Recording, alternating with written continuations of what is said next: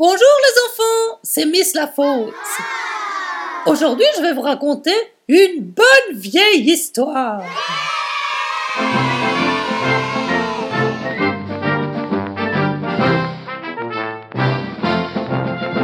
Aujourd'hui, les trois souhaits de Charles Perrault.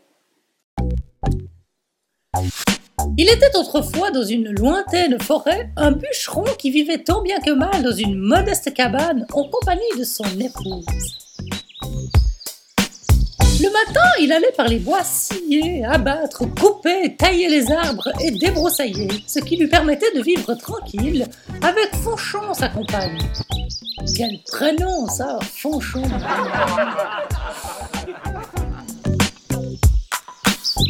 Bien entendu, il ne vivait pas dans le luxe, mais après tout, se disait-il sagement, le peu que nous avons nous contente. Parfois, ils se prenaient l'un et l'autre à rêver d'une autre vie, une vie de punance, de richesse, d'or, de bijoux, mais tout cela restait du domaine du rêve. Vous avez bien entendu, les enfants, du rêve.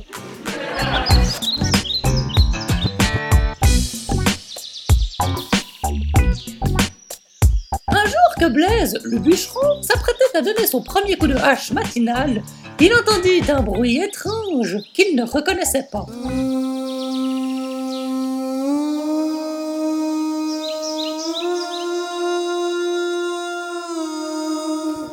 Il avait l'habitude des bruits de la forêt, le craquement des vieilles branches, le sautillement des oiseaux sur les feuilles sèches, l'appel du coucou ou de la mésange, le croissement des grenouilles, tout cela, il les avait entendus maintes et maintes fois. Mais ce bruit-là, c'était la première fois. Bien qu'il n'était pas d'un caractère inquiet, il n'était pas non plus parmi les hommes les plus téméraires. Il essaya donc de ne plus y prêter attention, mais le bruit revint plus fort encore. La hache à la main, il fit quelques pas autour de l'arbre, mais il ne vit absolument rien.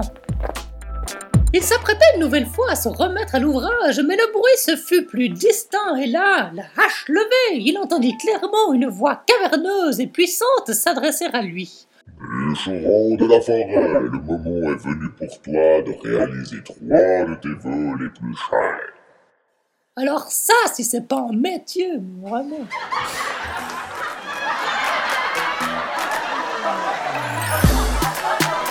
Le bûcheron, ayant posé sa hache, tourna une nouvelle fois autour de l'arbre. Mais pas plus que l'instant d'avant, il ne découvrit la source de ses paroles. Et la voix recommença. Bûcheron de la forêt, le moment est venu pour toi de réaliser trois de tes vœux les plus je le fais pas bien, ça. Sans doute enhardi par la curiosité, Blaise s'adressa à l'arbre.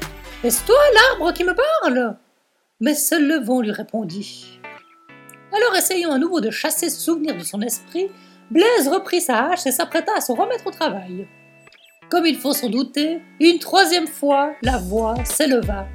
Bûcheron de la forêt, le moment est venu pour toi de réaliser trois de tes vœux les plus chers. On se demande si un jour il va nous parler de Madonna.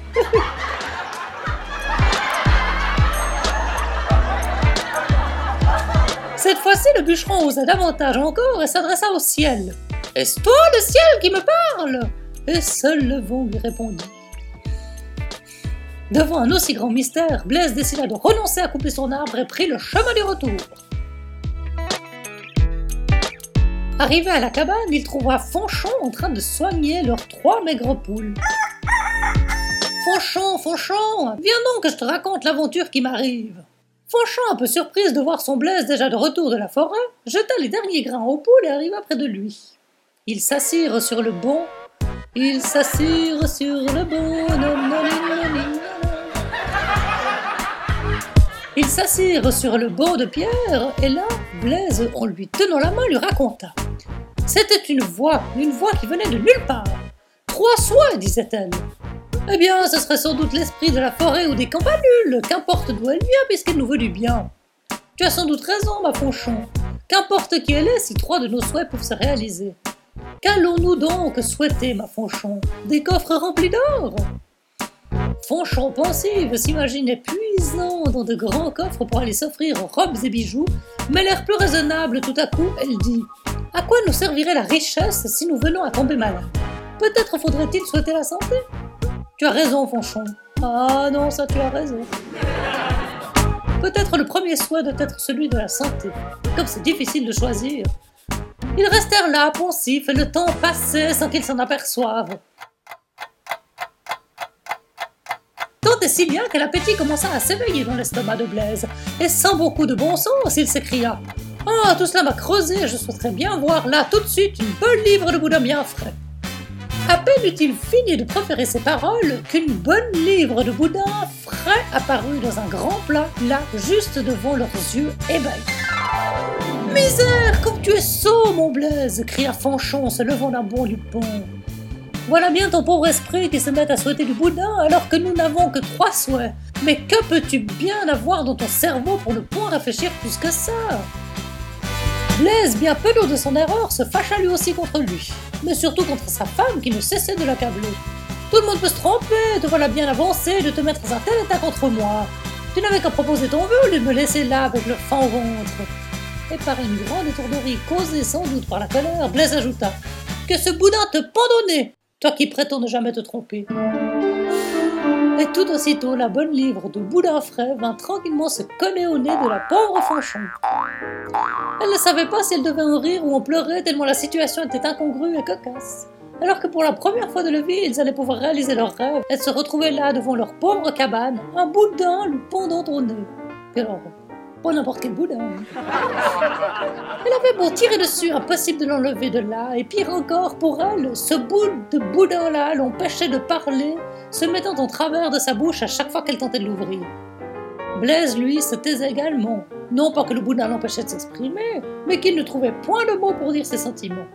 Il restait hébété de ce qu'il venait de voir, de ce qu'il venait de faire avec d'aussi sots souhaits. D'aussi sots souhaits. Saucisses au chou, d'aussi. Oui, ça va Eh bien, ma petite franchonnette, bredouilla-t-il au bout de quelques minutes de silence, plus besoin de nous tracasser pour trouver le troisième souhait. La seule chose que je désire maintenant, c'est que ce boudin retourne dans le plat et que tu redeviennes aussi jolie qu'avant, avec ton si mignon petit bout de nez. Et ce souhait énoncé, le boudin quitta la figure de Franchon et elle se retrouva comme elle était au début de l'histoire. Il ne nous reste plus qu'à le faire cuire et à nous régaler, se mit à rire Blaise. Voilà bien notre bonheur, Franchon. Plus que toutes les pierres d'or du monde et tous les souhaits qui causent des tracas, je préfère ton minois et ta douce et tendre compagnie. Devant leur humble logis, Franchon et Blaise s'embrassaient et rêvaient pendant que le boudin grésillait dans la poêle.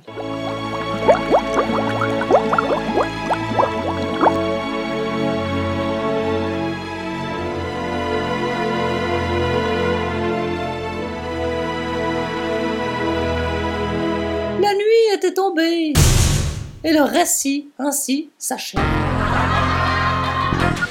Voilà, c'était les trois souhaits de Charles Perrault.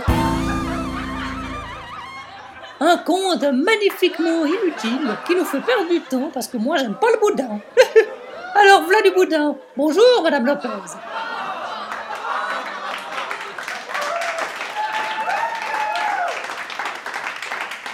Tomouli chez nous. J'espère que vous avez passé un bon moment et à bientôt les enfants.